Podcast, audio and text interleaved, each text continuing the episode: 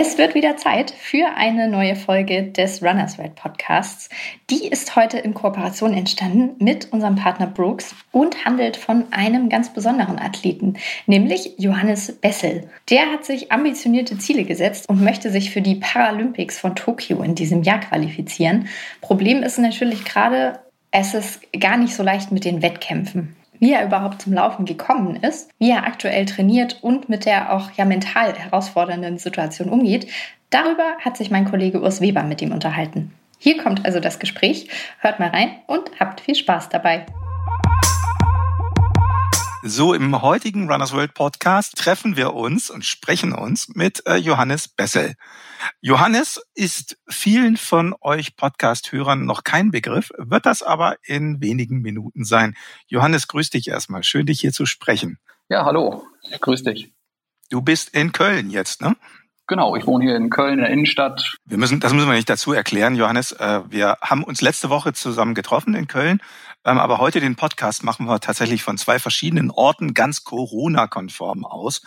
Und ähm, insofern äh, sind wir tatsächlich auch gerade nicht in einem Büro oder einem Raum, sondern sitzen auch remote sozusagen in äh, Köln und Hamburg. Haben uns eben kurz vorbesprochen und äh, ich hatte gerade meine heutige Trainingseinheit und du hast sie noch vor dir, ne, Johannes? Ja, genau. Ähm, heute sieht das Wetter ja leider nicht so gut aus, äh, stehen aber trotzdem die Tempoläufer heute auf dem Zettel. Deswegen ähm, wir können das Ganze gerne in die Länge ziehen. So kann ich. Von wegen. wir können es auch unterbrechen, damit du deine Tempoeinheiten machen kannst. Das wollen wir auf jeden Fall nicht verhindern. Aber jetzt müssen wir dich erstmal ganz kurz einführen, beziehungsweise mit zwei Sätzen sage ich mal zu dir. Johannes, wir haben beide haben uns letzte Woche kennengelernt. Du warst mir schon ein Begriff. Ähm, durch zwei äh, deiner Eigenschaften oder deines Jobs ähm, und das wollen wir natürlich gleich auch zum Thema machen. Ähm, zum einen bereitest du dich auf Tokio vor, auf die Paralympics dieses Jahr, die ja, so hoffen wir heute noch, äh, stattfinden sollen in Tokio, ein Jahr verschoben. Und zum anderen kennen wir dich oder kenne ich dich auch ähm, durch deine Tätigkeit für Brooks, für den äh, Laufausrüstungsspezialisten Brooks und ähm, für den du seit letztem Jahr tätig bist. Genau, seit letztem Jahr November. Und, ähm, und da haben wir eigentlich, steigen wir gleich schon richtig ein. Du bist also äh, quasi ähm, Vollblut-Profi-Sportler, der sich auf die Paralympics vorbereitet und bist, hast aber auch einen vollen Job. Ist das richtig? Genau, also ich würde mich jetzt selbst nicht als ähm, Profi bezeichnen, weil dann müsste ja. ich wahrscheinlich nicht mehr arbeiten. ähm, aber ja, genau. Und wir müssen noch dazu sagen, um dich vorzustellen, du bereitest dich vor und willst dich qualifizieren äh, für den Marathonlauf. Und du bist Marathonläufer, der aber noch gar keinen Marathon gelaufen ist. Genau. Ähm, ja, ich komme im Prinzip eigentlich von der 1500 Meter Distanz ähm, und habe mir aber vor zwei Jahren nach der WM gesagt, dass ich eigentlich gerne was Längeres machen möchte und habe mich dann dazu entschieden, auf die Marathondistanz zu wechseln. Ja, ähm, das ist eine aufregende Geschichte. Aber jetzt, äh, du hast es jetzt gesagt, ähm, Johannes, das müssen wir erstmal erklären. Du bist Mittelstreckler eigentlich, bist Bahnläufer, klassischer Bahnläufer, auch äh, Europameisterschaftsteilnehmer, Weltmeisterschaftsteilnehmer, hast eine Bestzeit äh, von vier Minuten elf. Wo bist du die gelaufen über die 15 Meter? Ähm, die bin ich tatsächlich bei der bei meinem letzten Wettkampf ähm, auf 1500 Metern bei der WM in Dubai ähm, 2019 gelaufen. Mhm. Und genau, seitdem ähm, bin ich aber auch keinen Wettkampf mehr gelaufen auf der Bahn. Ich wollte tatsächlich sagen, da, dann kam ja auch Corona schon und äh, dann war ja auch schon ziemlich bald ähm, quasi das Wettkampfjahr vorbei. Ähm, jetzt, äh, bevor wir gleich nochmal ähm, auf die WM zurückkommen, die Wettkämpfe und wo du da ja eine überragende Leistung gebracht hast, ähm, Jetzt werden natürlich viele Läufer, die diesen Runners World Podcast äh, hören, die, die horchen erstmal auf. Wie wird man denn vom 1500 Meter Läufer zum Marathonläufer? Wir müssen vielleicht noch dazu sagen, du bist äh, ähm, 30 Jahre alt und das ist also das für einen 1500 Meter Läufer ein gutes Alter und ähm, aber ein Alter, wo man auf jeden Fall noch in den Marathon sehr, sehr gut einsteigen kann. Wie ist bei dir dieser Gedanke entstanden? Wie kam die Idee, dass du auf die Marathondistanz wechselst? Ja, eigentlich blieb mir gar nicht so viel übrig, ähm, denn bei uns im paralympischen Sport ähm, werden leider nicht alle Disziplinen angeboten. Ähm, da geht's nach Klassen. Ähm, auf das Thema werden wir, denke ich, sicher noch ähm, bei der heutigen Folge zu sprechen kommen. Mhm. Und ja, wie gesagt, bei nicht allen Klassen werden alle Disziplinen angeboten und in der Klasse T46, ähm, unter der ich starte, werden viele Sprintdisziplinen angeboten. Der Langsprint mit 400 Metern, danach kommt 1500 und ja, wie man sich jetzt schon vorstellen kann, kommt danach leider erst der Marathon. Ja. Und genau, dadurch, dass ich ähm, überhaupt gar kein Sprinter bin, weil mir da einfach die Schnelligkeit fehlt und ich auch einfach mehr den Ausdauersport mag, ich aber keine Lust mehr hatte auf dieses Rundenlaufen, blieb mhm. für mich im Endeffekt dann eigentlich nur noch der Marathon übrig und damit habe ich mich dann auch angefreundet. Das hast du jetzt schön formuliert. Also es war jetzt sozusagen nicht die in dir geborene Liebe zum Marathonlauf, sondern du hast dich jetzt aus sportlichen Gründen dafür entschieden. Aber ähm, du hast es jetzt schon gesagt, ähm, Johannes, vielleicht machen wir jetzt mal den Einschub. Äh, das müssen wir natürlich unseren Hörern mal erklären. Diese Klasse T46, ähm, was heißt das? Ähm, beschreib uns das doch mal so, ähm, wie sagt man, medizinisch-technisch, äh, was sich dahinter verbirgt. Ja, genau. Also die Klasse T46 ähm, bedeutet im Prinzip eine Armamputation auf einer Seite. Ähm, Leute, die mich kennen oder die eventuell jetzt im Nachgang auch mal googeln, sehen, hey, Moment, der Johannes hat doch einen Arm. Ich habe eine Plexusparese ähm, im linken Arm. Ähm, das ist im Prinzip ein Nervenschaden, der bei der Geburt entstanden ist und kann dadurch meinen linken Arm halt, naja, nur sehr, sehr eingeschränkt äh, nutzen. Und was heißt das? Was, was kannst du, was kannst du nicht oder wo ist die Einschränkung? Also es gibt eigentlich gar nicht mal so viel, was ich nicht kann. Ähm, mhm. Aber wenn ich Sachen mache, dann ist es immer in der Verbindung mit meinem rechten Arm. Also wenn ich zum Beispiel ähm, eine Kiste Wasser trage, die könnte ich nicht mit der linken Hand äh, alleine tragen oder die Schuhe mhm. machen. Ähm, ja, oder ja, alltägliche Sachen, hm, ja. Weißt du, was das Witzige ist, Johannes? Wir waren ja letzte Woche in Köln. Wir haben, das müssen wir vielleicht unseren Hörern mal erklären. Wir haben uns da getroffen, weil wir ähm, eine, eine Story vorbereitet haben für unsere äh, Juni-Ausgabe von Runners World. Die kommt also kurz nach unserem Podcast jetzt raus, das Heft. Und das Interessante war, als ich nachher weggefahren bin aus Köln, wir haben ja den ganzen Tag mehr oder weniger verbracht und äh, ich, ich sage das jetzt mal so ganz offen, wir haben uns tatsächlich überhaupt nicht darüber unterhalten. Es war gar kein Thema zwischen uns. Ähm, also mit anderen Worten, es ist mir auch gar nicht irgendwie aufgefallen, ähm, dass wir über die Behinderung sprechen müssten oder hätten sprechen sollen oder so. Es war irgendwie ähm, dann, als, als ich nachher im Zug saß und dachte ich auch, Mensch, das hast du den Johannes gar nicht gefragt. Und äh, das Einzige, was mir dann einfiel, wir haben darüber gesprochen, als wir uns dein Fahrrad angeguckt haben, weil du hast äh, für dein Rennrad, du machst äh, Alternativtraining mit dem Rennrad, da hast du eine spezielle Prothese. Ne? Genau, genau.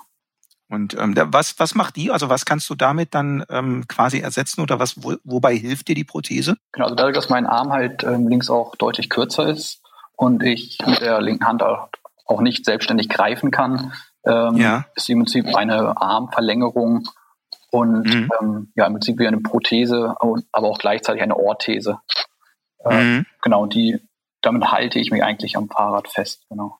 Mhm. Stabilisierst sozusagen den Lenker dann, ne? Genau. Wobei man auch sagen muss, das äh, haben wir uns nämlich auch drüber unterhalten, du, du bist begeisterter Fahrradfahrer, also nicht nur Rennrad, sondern auch Mountainbike, ne? Genau, ja. Ich bin früher auch ähm, Rennen gefahren in dem Bereich. Habe ja auch schon mehrere Jahre im Paracycling, also im paralympischen Radsport Erfahrung gesammelt und mhm. genau, habe da eigentlich so wirklich die Liebe auch zum Radsport entdeckt und habe das auch jahrelang betrieben und Erzähl mal, was hast du da äh, in, für einen Hintergrund oder was hast du da für, für Wett Bewerbe mitgemacht? Ähm, da bin ich bei den deutschen Meisterschaften im Paralympischen gestartet ähm, mhm. und habe auch so eigentlich allgemeine Mountainbike-Rennen gefahren, also Jedermann-Rennen, wo, mhm. auch, na, wie der Name schon sagt, jedermann dran teilnehmen kann. Und mhm. genau.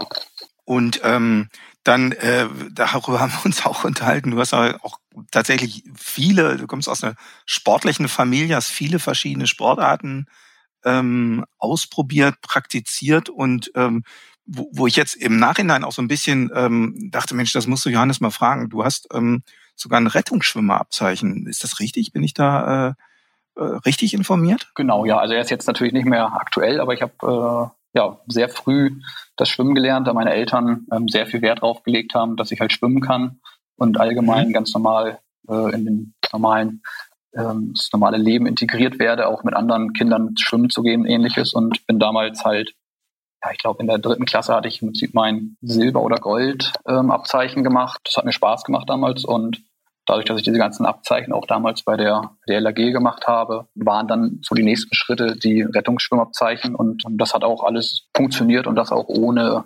irgendwelche Sonderregelungen oder ähnliches. Und ähm, das konntest du tatsächlich auch mit äh, trotz ähm, der fehlenden Armfunktionen gut kompensieren dann? Ja, genau. Also ich sag mal, wenn ich jetzt ähm, Schwimmbad äh, meine Bahn schwimme und ich würde mir was zwischen die Beine machen, sodass ich im Prinzip äh, keinen Brustbeinschlag mehr machen kann, dann würde es mhm. eigentlich schwer werden, dadurch, dass ich ja die meiste Armtätigkeit eigentlich mit dem rechten Arm mache. Krass, Wahnsinn. Und ähm, sag mal, wie, wie spürst du das jetzt beim Laufen? Ähm, merkst du da ähm, jetzt, sage ich mal, den, den, äh, das fehlende Gleichgewicht, die, die unterschiedliche Gewichtsbelastung oder wie macht sich das bemerkbar?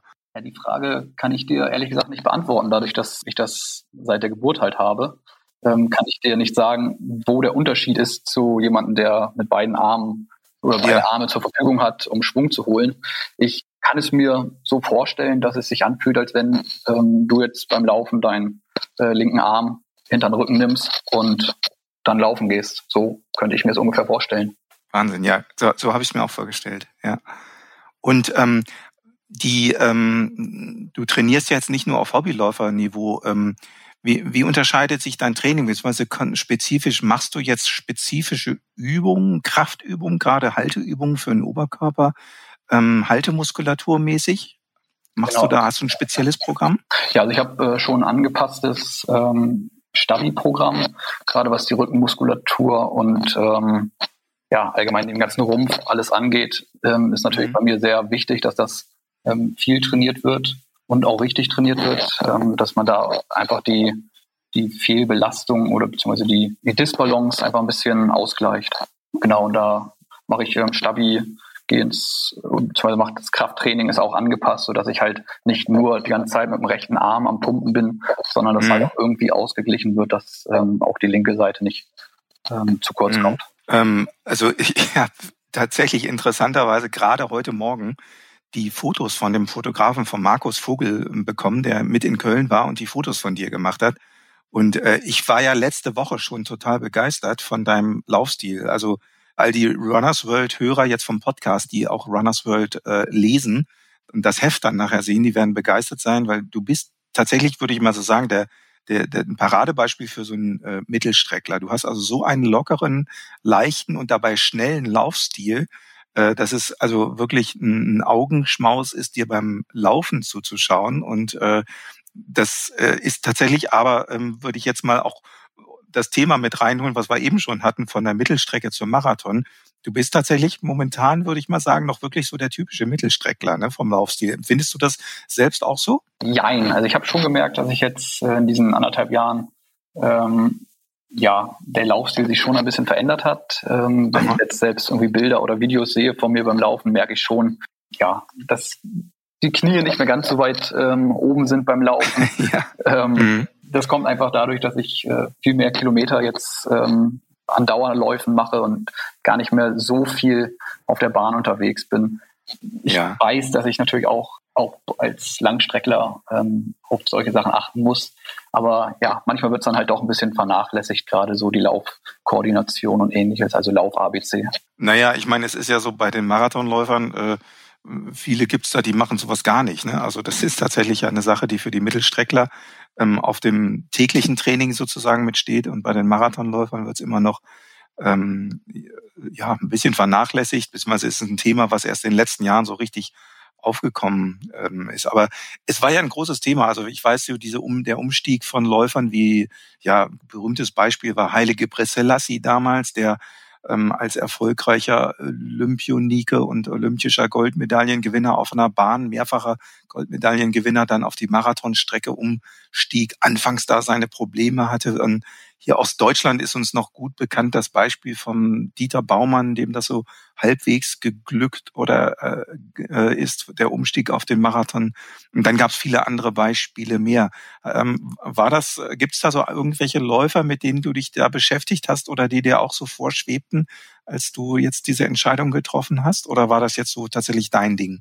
vom Mittelstrecke auf die, auf die Marathondistanz umzusteigen? Nee, war tatsächlich, ähm, ja, habe ich mir eigentlich ehrlich gesagt da gar nicht so Gedanken um irgendwelche anderen Leute gemacht. Ähm, war für mich einfach die Entscheidung halt da, dass ich halt, ähm, ja, wie gesagt, ähm, gerne was Längeres machen würde. Ähm, am liebsten halt auf der Straße, weil ich da halt auch, als ich noch auf 1500 Meter trainiert habe, äh, es mir immer super viel Spaß gemacht hat, bei fünf Kilometer Straßenläufen äh, hier in der Kölner Umgebung mitzulaufen. Und ähm, ja, da bleibt, äh, blieb halt leider nur die Marathondistanz. Wie ist denn jetzt der, ja, womit rechnest du in Bezug auf die Paralympics? Wie ist der jetzige Stand? Also momentan, ähm, wie soll man sagen, zittern wir ja alle noch, ne? ob die Olympischen Spiele und die Paralympics so stattfinden werden können. Wie, wie ist deine ähm, derzeitige äh, Lage, deine, deine Gedanken derzeit? ja, es ist wirklich ein super schwieriges Thema. Wir können alle nicht in die Glaskugel ja. schauen. Ähm, ja.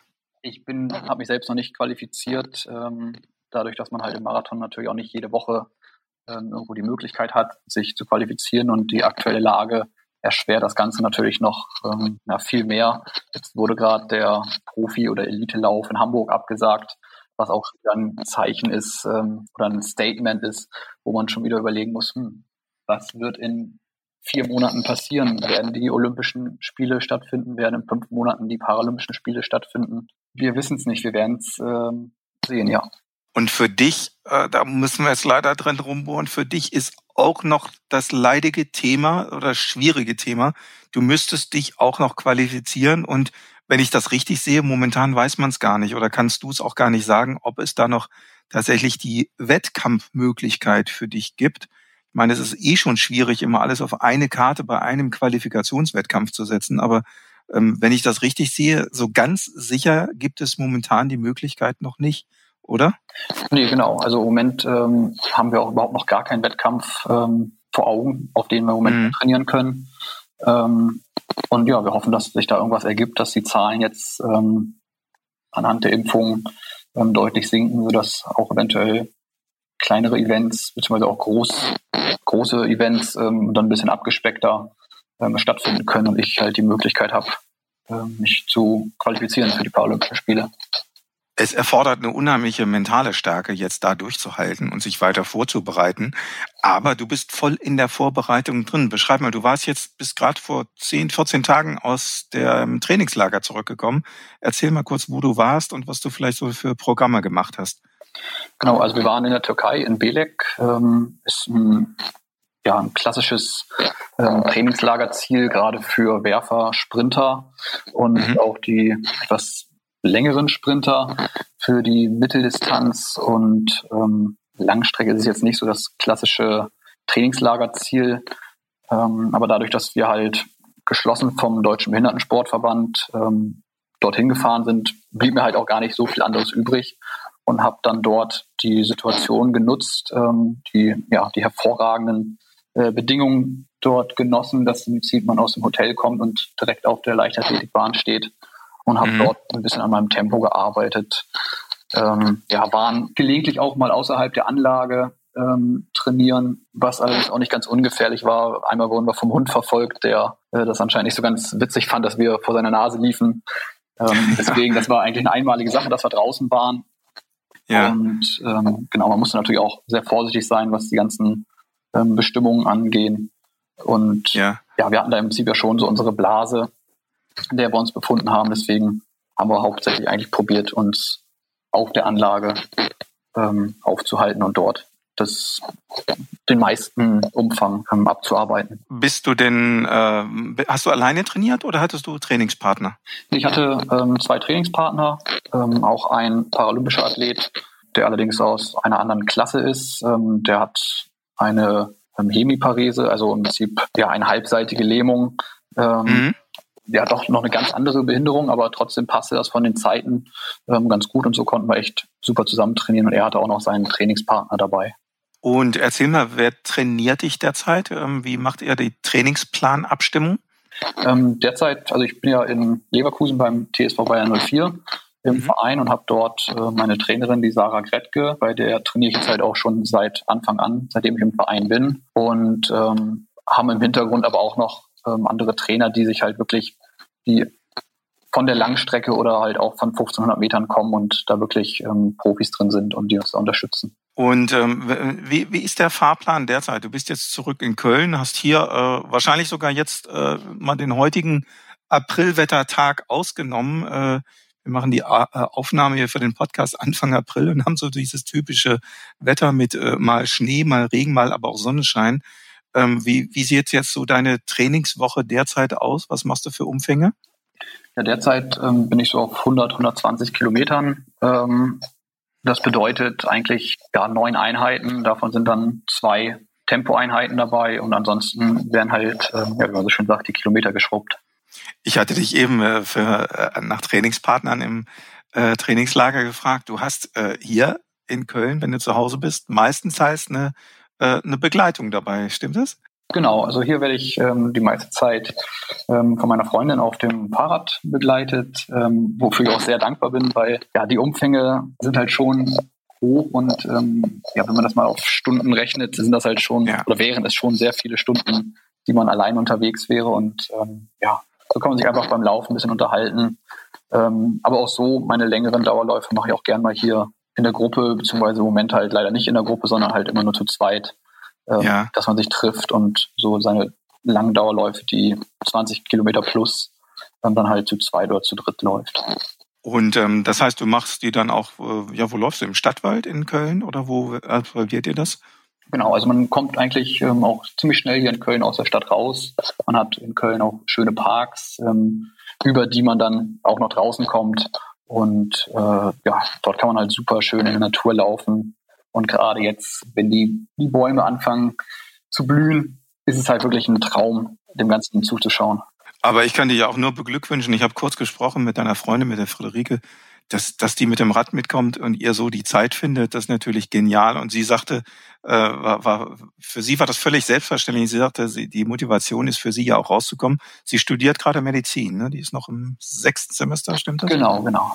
Wahnsinn, eine tolle Motivation, oder für dich? Ja, super. Also wie gesagt, ähm, bin ich ganz ehrlich, glaube ich, würde ich ähm, ohne diese Unterstützung auch nicht schaffen. Und ähm, die äh, die Messlatte liegt schon auch hoch. Ne? Also du müsstest jetzt, wenn du einen Quali-Wettkampf Marathon laufen kannst, was müsstest du für eine Qualifikationszeit laufen? Ähm, die Zeit liegt bei zwei Stunden 38 und ah, ich glaube 48 Sekunden. Also eine hohe 2,38. Also ja. schon ein strammes Tempo. ja.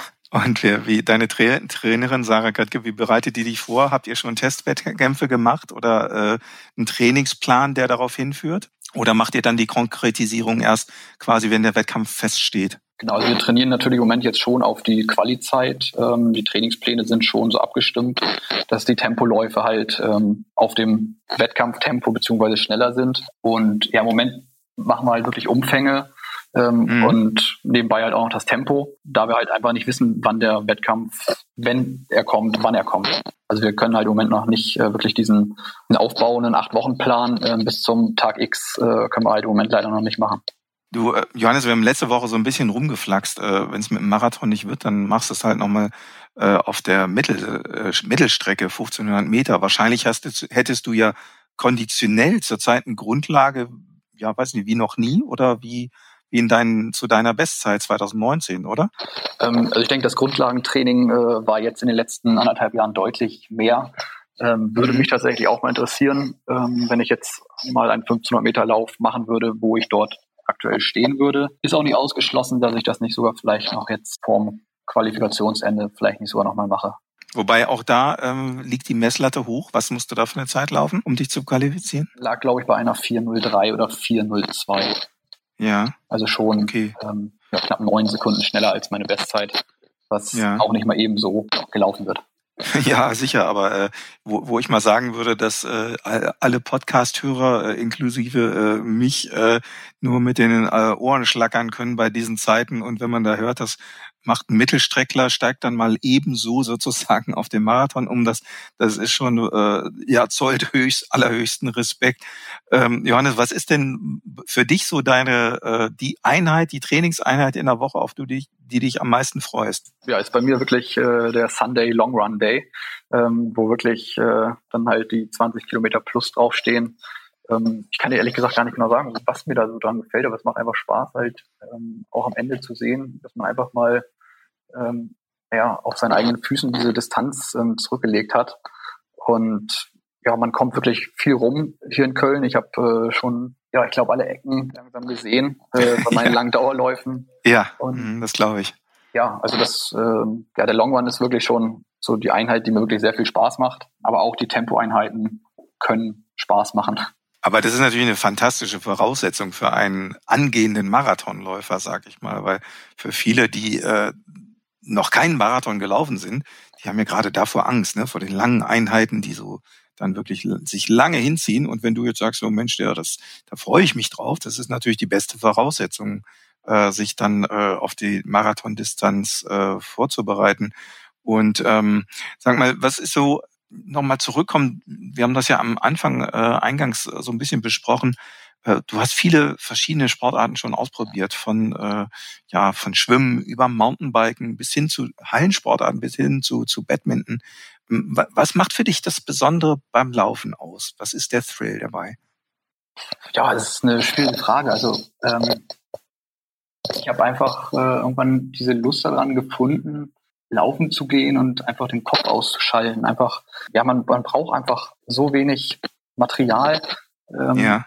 Man kann einfach aus der Haustür rausgehen und Schuhe schnüren und loslaufen und das war's. Eigentlich braucht man nichts, wenn man Fahrrad fahren geht, äh, beziehungsweise Mountainbiken geht, da hast du halt immer, musst du noch dein Flickzeug dabei haben, deine Pumpe, ähm, ja. für den Fall der Fälle. Und beim Laufen ist es wirklich so einfach, dass du einfach deine Schuhe zuschnürst und laufen kannst. Und das wirklich überall auf der Welt. Ich war beruflich schon in Taiwan unterwegs, äh, bin in Taiwan äh, gelaufen, ich bin in Amerika im Urlaub gelaufen, ich bin auf Costa Rica gelaufen. Ja, das ist einfach das Faszinierende, finde ich, am Laufen, dass man es ja. einfach wirklich überall machen kann überall machen und nicht nur sondern man erschließt sich dadurch ja auch die fremden Welten. Ne? Also wenn du auf Costa Rica oder in Amerika bist und dort läufst, dann lernst du ja die Umgegend nochmal anders kennen als Läufer. Genau. Das ist natürlich eine, eine faszinierende Sache. Ähm, war das dann so ein Prozess oder kam äh, ähm, auch Lauferfolge dazu, beziehungsweise welche Rolle spielte das so? Denn du warst ja schon äh, auch als Ausdauersportler schon immer sehr leistungsfähig. Gab es da Schlüsselmomente oder war das einfach ein Prozess, in den du da beim Laufen reingekommen bist? Nee, das war eigentlich ein Zufall. Ich war beruflich ähm, in Leverkusen unterwegs, ähm, habe dort damals ähm, Outdoor-Fitnessgeräte vertrieben und war beim Fitnessstudio vom TSV Bayern 04 Leverkusen und hatte dort ja, ein Gespräch, ein Verkaufsgespräch und dann kamen wir halt auch auf dieses Thema meiner Behinderung zu sprechen und dann kamen wir halt auch auf den Sport zu sprechen und dann sagte mir die Dame, hey, wir haben doch hier auch eine super paralympische Abteilung ähm, und du hast erzählt, du läufst ganz gern mal, warum gehst du nicht einfach mal rüber und äh, quatscht mit denen und ja genau, so habe ich das damals auch gemacht und ähm, mhm. bin dann ins Nebengebäude zu unserem Geschäftsführer, zum Jörg Frischmann gegangen und Zufällig war am anstehenden Wochenende ein Talenttag, also so ein Sichtungstraining, wo er mich dann zu eingeladen mhm. hat. Und so fing das Ganze dann an. Mhm. Haben im Prinzip alles mal ausprobiert, ähm, das Sprinten, die längeren Sprints, also 400 Meter und 800 Meter. Und ja. Äh, ja, sind dann im Endeffekt bei den 1500 Metern hängen geblieben. Das war aber wahrscheinlich auch kein Wunderding. Ne? Also das hätte ich jetzt mal so von deiner Veranlagung und wenn ich dich laufen sehe, hätte ich das ziemlich schnell vermutet, dass das so deine Königsdisziplin ist, oder? War das damals noch anders? Nee, also das andere haben wir einfach mal gemacht, um einfach mal zu schauen, wo man steht. Ähm, ja. Ähm, Im Vorfeld hatte ich ja schon mal hier und da Straßenlauf ähm, gemacht oder bin ich mhm. daran teilgenommen. Ja, da hat man schon in Zeiten auch gesehen, dass da ein bisschen mehr Potenzial ist als bei Sprint oder Wurf oder Sprung so wenig überraschend wie diese Tatsache ist, dass du da eben deine Disziplin gef gefunden hast, umso überraschender war dann tatsächlich auch dein äh, Auftritt, möchte ich es mal nennen, tatsächlich bei der WM, äh, äh, wie du es schon beschrieben hast, in Dubai. Im November 2019 war das. Und äh, da bist du, äh, ich glaube, zur Überraschung aller ne, äh, gleich eine Bestzeit bei deinem ersten WM-Start gelaufen. ähm, über 1500 Meter mit vier Minuten elf. Hast du dich da selbst auch überrascht? Ja, weil ich äh, tatsächlich auch sehr mit der Hitze damals äh, dort zu kämpfen hatte. Ich überhaupt nicht wusste, was, ja, wie wird sich's anfühlen bei diesen 35, 40 Grad. Es war zwar spät abends, es war halb zehn. Äh, ja. Das heißt, die Sonne war schon seit längerem weg. Ähm, aber trotzdem war noch eine unglaubliche Hitze dort und äh, ja, ich war super aufgeregt natürlich und hatte aber wirklich ein gutes Feld, an das ich mich ranhängen konnte und ja, konnte da echt ganz gut gezogen werden. Und mhm. ja, war auch, ja, wie du eben schon sagtest, äh, selbst sehr überrascht, dass ich da dann an der Zeit gelaufen bin. Ja, man, man hat ja als, als Wettkampfläufer meistens so eine, so eine Planung, also eine Idealplanung, ähm, dass es auf eine Bestzeit rausläuft und eine Topleistung, wo man alles gibt. Ähm, dann Plan B, wo es dann vielleicht nicht so gut läuft und es um, aber vielleicht um die Platzierung geht. Ähm, aber dass man sich so überrascht und sich so übertrifft, das ist eher bei einer realistischen Planung doch immer ausgeschlossen. Hast du dich da so selbst auch überrascht oder hast du irgendwie im Hinterstübchen doch gedacht, ja, eine 411 ist drin oder so? Ja, so ein bisschen schon, weil ich bin ähm, schon gern jemand, äh, der ins Ziel kommt und sagt, ah, Mist, da hätte, da wäre noch ein bisschen mehr gegangen. Und äh, ja. das war auch oft bei den Qualifikationswettkämpfen so, dass ich immer knapp an der Qualifikationszeit vorbeigeschrammt bin und dann gesagt ja. habe, ah, es wäre eigentlich noch mehr gegangen. Und ja. Äh, ja, das war jetzt allerdings in Dubai so, dass wirklich, äh, dass ich da wirklich all in gegangen bin und äh, wirklich auch am Ende war. Aber äh, immerhin, ich meine, es war dein erster WM-Auftritt, dein erster WM-Start, ähm, dann gleich Bestzeit normalerweise oder hat der Trainer da nicht auch gesagt, dein Trainerteam gesagt, ähm, okay, ähm, super Leistung, aber das ist ausbaufähig? Ja, also ich war auch am Anfang erst noch ein bisschen geknickt, äh, weil es halt, naja, in Anführungszeichen nur der zwölfte Platz war. Ähm, und ja, das Trainerteam kam aber auch sofort halt ähm, zu mir und sagte halt, hey, pass auf, das war jetzt gerade erst deine erste WM, ähm, du läufst erst seit drei Jahren. Ähm, und ja, ein, zwei Tage später habe ich das Ganze dann auch wirklich so realisiert und das dann auch wirklich, ähm, ja, mich auch wirklich über meine Bestzeit dort gefreut und auch über den Platz 12. Und ähm, du hast eben schon gesagt, eventuell probierst du es ja nochmal. Ist so, ähm, also schlummert dieser Plan, Verbesserung über die Mittelstrecke 1500 Meter, ähm, schlummert der Plan noch äh, im Hinterkopf bei dir? Das ist ein bisschen so ein kleiner Notfallplan, ähm, wenn das jetzt mhm. tatsächlich eventuell aufgrund von Corona halt nicht klappen sollte, ähm, will ich es nicht ausschließen, dass wir vielleicht tatsächlich nochmal einen 1500 Meter Lauf machen, um zu gucken, ob wir da vielleicht ähm, über die Zeit ähm, ja, mich für die Paralympics qualifizieren können. Jetzt muss man sich, äh, haben es eben im anderen Zusammenhang ge gesagt, man muss ja auch immer einen Plan B bereithalten. Und äh, bei aller Schwierigkeit jetzt mit den Quali-Normen und überhaupt den Quali-Wettkämpfen und dann bei der Unsicherheit, äh, dass die Spiele dies Jahr überhaupt stattfinden, ähm, Gibt es für dich schon einen Plan B? Gibt es schon einen Plan, wenn der große Traum zerplatzt, wenn du jetzt alles auf eine Karte setzt und sagst, okay, es, es wird doch keine Paralympics geben, die Pandemie ist schuld, es wird äh, dann doch alles abgesagt. Gibt es da schon einen Plan oder sagst du, das ist etwas, womit ich mich jetzt noch nicht beschäftige? Im Hinterkopf hat man es natürlich. Ähm, ich will auch nicht ausschließen, dass ich ähm, 2024 nicht auch schon ein bisschen im Hinterkopf habe ähm, die Paralympics dann in Paris. Aber jetzt werde ich mich erstmal voll und ganz auf die Qualifikation für 2021 in Tokio konzentrieren und ja, hoffe natürlich, dass die Möglichkeit sich ergibt, irgendwo starten zu können und die Beine dann auch wirklich so gut mitlaufen mhm. äh, und mich dann mit der 238 über die Ziellinie tragen. Ja, auf jeden Fall 2,38 erstmal ein hohes Ziel, auch das zu laufen. Ähm, wie, wie liefen jetzt so die äh, letzten Testwettkämpfe? Ähm, hast du es in den Beinen? Schwierig zu sagen, dadurch, dass wir jetzt den letzten Testwettkampf äh, letztes Jahr im Oktober gemacht hatten, äh, war ein Halbmarathon, den hatte ich an den 1,19 gelaufen im Wald, ähm, war dann mit der GPS-Uhr, da mhm. kann es natürlich auch immer leichte ähm, Abweichungen geben, aber eigentlich fühlte ich mich jetzt so in den letzten Wochen ganz gut, nach, vor allem nach dem Trainingslager. Die Wochen davor hatte ich leider drei Wochen Probleme im Rücken, konnte kaum trainieren. hättest du mich da gefragt, hätte ich gesagt nein. Ähm, ja. Jetzt im Moment ja. äh, fühlt sich echt eigentlich ganz gut an. Ähm, Johannes, du machst noch einen ganz anderen Spagat, äh, nicht nur im, im sportlicher Hinsicht jetzt, sondern ähm, du hast es eingangs schon gesagt, oder wir haben es angedeutet, du bist ja auch voll beruflich unterwegs, kann man tatsächlich im Wortsinne sagen. Beschreib mal, was dein äh, Job ist. Du bist für, für Brooks tätig. Genau, ich bin ähm, Sales Rep bei der Firma Brooks, also im Prinzip ähm, Außendienstmitarbeiter, ähm, verkaufe im Prinzip unsere Laufprodukte, also im Prinzip unsere Textilien und Laufschuhe an die Fachhändler ähm, in meinem Gebiet und mhm. genau, besuche die regelmäßig und ja, damit fülle ich im Prinzip meine 40-Stunden-Woche. Mhm, das ist jetzt ziemlich nüchtern beschrieben, wenn man das mal so aus der Branche oder als Brancheninsider auch so ein bisschen beschreibt, kann man sagen, das ist auch schon ein ziemlicher Volltreffer, wenn man als laufbegeisterter, selbst ambitionierter Sportler erstens bei so einer Company äh, landet, aber dann auch eben in diesem Bereich, dass man sich mit dem Produkt selbst beschäftigen darf.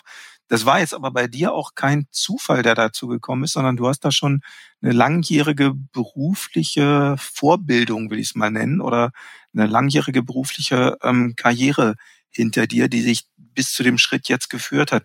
Zeichne uns doch mal so die, die wichtigsten Schritte deiner beruflichen Laufbahn nach, denn du hast ja viel kaufmännische Erfahrung schon gesammelt. Genau, ich habe äh, im Prinzip als Kaufmann im Einzelhandel angefangen, habe meine Ausbildung gemacht und bin nach meiner Ausbildung vier Jahre lang ähm, in die Niederlanden gegangen, habe dort mhm. ähm, ja wirklich viel Berufserfahrung gesammelt in verschiedensten Bereichen und bin dann Ende 2016 wieder zurück nach Deutschland gekommen und habe dort halt in der ähm, Outdoor-Fitness und ähm, Spielplatzgeräte-Branche angefangen zu arbeiten im Außendienst also meine mhm. ersten Berührungspunkte mit dem Außendienst und bin darüber dann irgendwie an die Fahrradbranche gekommen, was damals halt auch noch mein Haupt, meine Hauptsportart war. Ähm, habe im Prinzip damals auch schon mein Hobby dann zum Beruf gemacht und habe dort zwei Jahre gearbeitet und habe danach aber dann ähm, ja brauchte ich eine neue Herausforderung und mhm. bin dann halt in die Laufbranche gekommen. Zuerst noch bei einer anderen Firma, über Bekannte beim Laufen habe ich dann gehört, dass Brooks ähm, in meinem Gebiet oder in meiner Umgebung ein Sales Rep sucht und ja, da haben bei mir natürlich alle ähm, Klingeln geläutet und äh, habe mich dann ja dazu entschlossen, mich zu bewerben und habe dann glücklicherweise auch die Stelle bekommen und konnte wieder mein ähm, ja, mein Hobby zum Beruf machen und äh, kann jetzt ja die Produkte, die ich selbst laufe und teste, halt auch an den Fachhandel verkaufen. Ich glaube, sowas nennt man heute wirklich authentisch dann. Ne? Also wenn man wirklich die Produkte, die man selbst auch nicht nur testet, sondern benutzt tagtäglich, wenn man die dann auch tatsächlich vertreten kann im doppelten Wortsinne. Hm, wie, wie sieht denn so ein, ich sag mal, eine typische Arbeitswoche aus oder ein typischer Joballtag aus? Weil ähm, nochmal unterstrichen, du arbeitest ja voll, ne? Du hast nicht irgendwie eine Drittel, Viertel oder halbe Stelle, sondern du bist voll berufstätig. Genau, also gerade im Außendienst ähm, ist es auch nicht, ist es halt kein Job von 9 bis 17 Uhr, sondern ähm, fährst halt manchmal auch um 7 Uhr schon los zu deinen Kunden und bist dann halt auch manchmal bis 19 Uhr noch bei den Kunden. Kannst aber dafür zwischendurch dann auch mal mit dem Kunden ähm, in der Mittagspause von denen halt laufen gehen oder halt abends mhm. noch eine Feierabendrunde mit den Kunden zusammen machen. Also das, mhm. ähm, ja, das wäre jetzt nämlich schon meine nächste Frage. Wie machst du das dann, wenn du so viel unterwegs bist? Wie integrierst du dann das ja doch nicht geringe Trainingspensum in den Alltag rein? Kriegst du das irgendwie hin? Ja, also es ähm, ist jetzt natürlich durch die Jahre habe ich mir das auch so ein bisschen aufgebaut ähm, und mich da selbst organisiert. Dadurch, dass halt viele Läden auch erst um neun oder um zehn Uhr morgens aufmachen, bleibt mir halt vorher auch noch, wenn ich nicht anreisen muss, ähm, die Zeit, um halt einen Dauerlauf zu machen von einer Stunde ungefähr.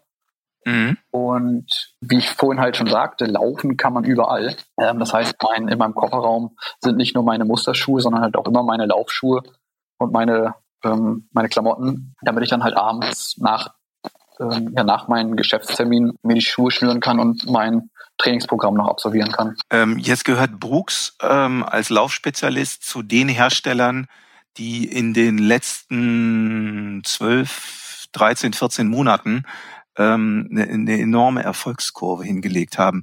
Ich kann mir vorstellen, ihr habt doch jetzt alle Hände voll zu tun, oder?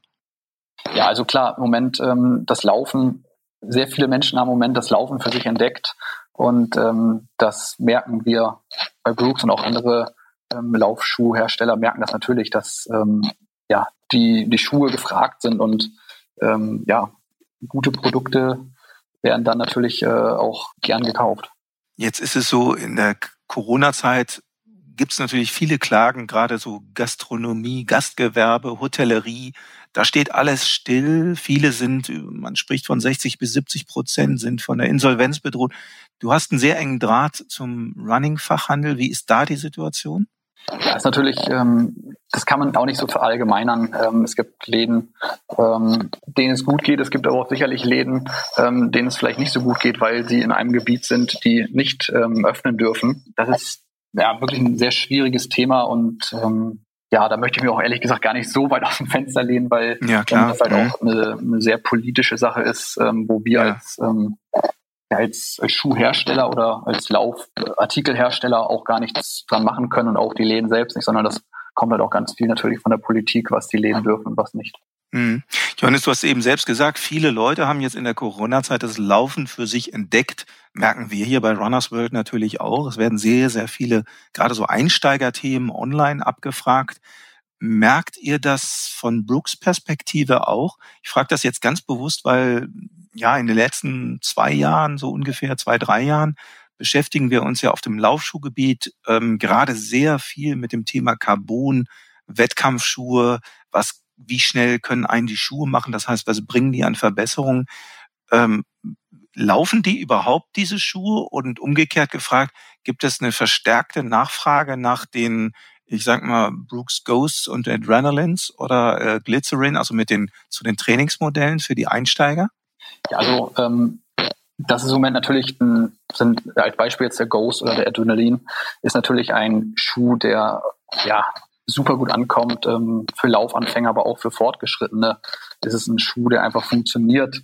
Ähm, man hat sein Wohlfühlgefühl in dem Schuh und der Carbon-Schuh ist natürlich ein sehr spezieller Schuh ähm, mhm. den natürlich viele ambitionierte Sportler laufen, aber auch ähm, Leute, die einfach das mal ausprobieren möchten. Also es ist klar, wir mhm. merken, dass die gängigen Modelle und auch gerade die, natürlich die bekannten Modelle im Moment wirklich einen großen Boom haben, ja. Aber da müssen wir jetzt ja dich als Spezialist mal festnageln. Was bringt dir denn oder läufst du überhaupt den Carbon, das Carbon-Modell?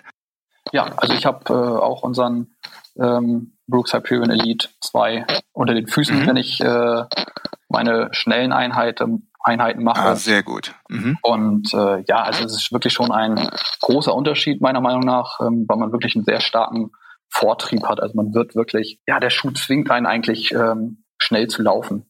Mhm. Oh ja, und jetzt mal Butter bei die Fische. Wie viele Sekunden bringt's denn nun? Jetzt machen wir unseren Anfängern hier Mut oder all denen, die vielleicht mal in deine Bereiche vorstoßen möchten. Also sprich, Marathon deutlich unter drei Stunden zu laufen. Man muss ja nicht gleich 2,38 laufen, aber ähm, wir hatten hier neulich, wir hatten Sebastian Kienle hier auch im Podcast und der hat dann auch gleich von mehreren Sekunden pro Kilometer gesprochen.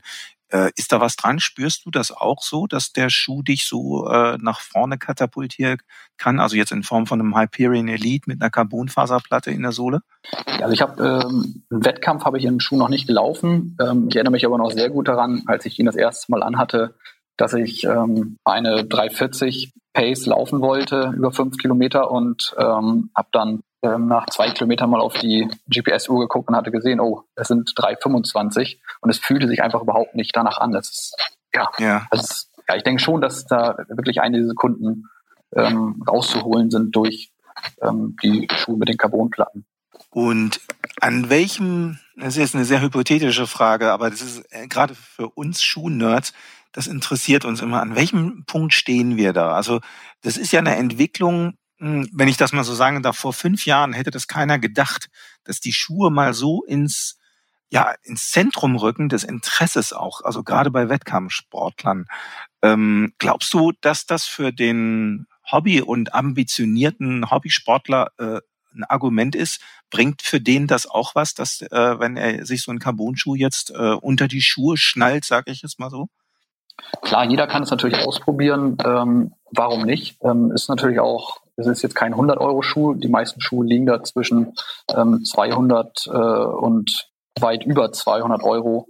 Ja, ähm, allerdings. Ist natürlich mhm. nicht so jetzt ein, wie ein anderer Alltagsschuh, der irgendwo zwischen 100 und 180 Euro liegt. Ähm, sollte man sich mhm. vielleicht schon genau überlegen. Und die Muskulatur und alles muss natürlich auch mitspielen.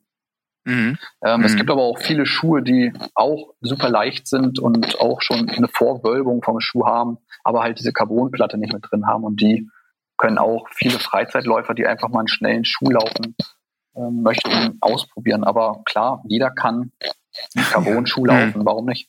Ein anderes Thema, was, was für die Masse der Läufer wahrscheinlich viel interessanter ist, sind eigentlich die Komfortschuhe, ne, die so in den letzten Jahren äh, aufgekommen sind und, und, und ein oder da gibt's ja mehrere Paradebeispiele von auch von Brookstar in der Klasse, aber gerade so ein Glycerin zum Beispiel, äh, was die Schuhe heute an Komfort bringen aufgrund der Mittelsohleneigenschaften, das war auch vor fünf Jahren, sage ich mal, noch nicht denkbar.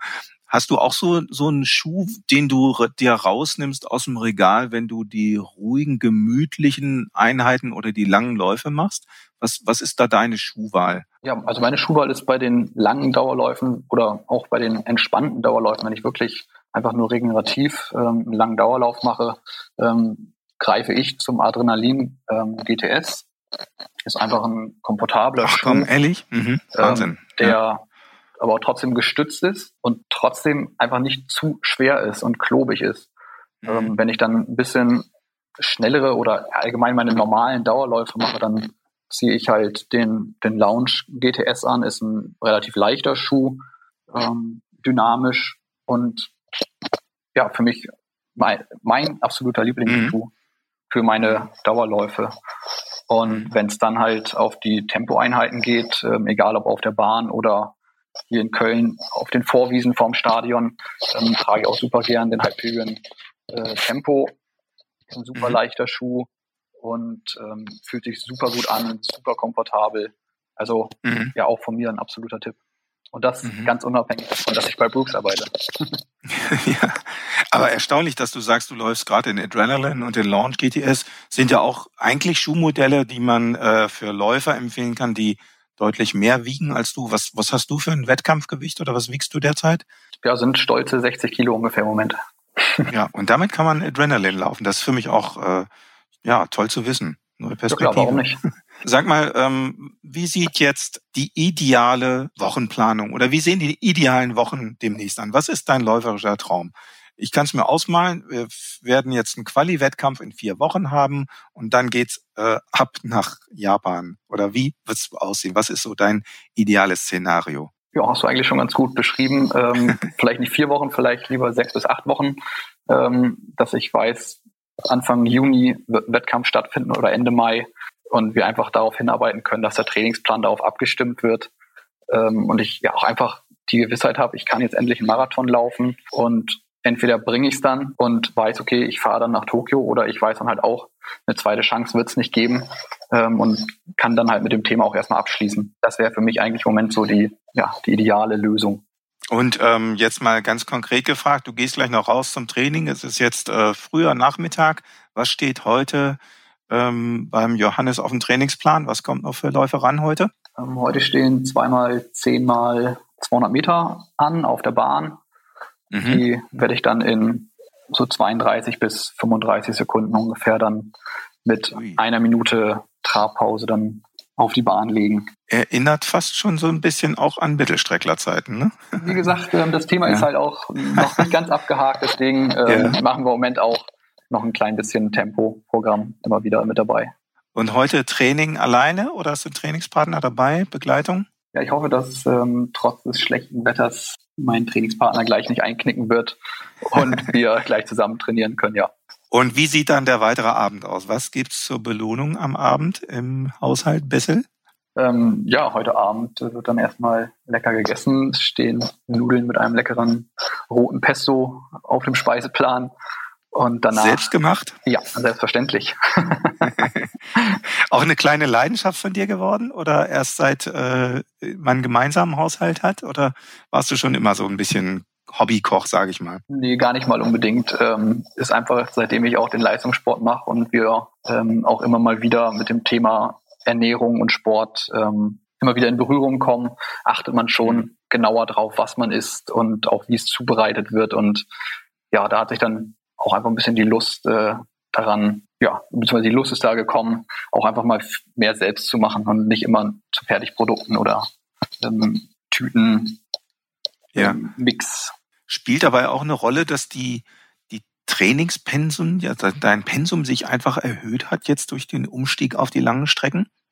Ja, denke ich auch. Ähm, ich achte schon sehr darauf, dass ich sehr ähm, kohlenhydratereich esse. Also Nudeln und Kartoffeln stehen ja minimal alle zwei Tage bei mir auf dem Zettel.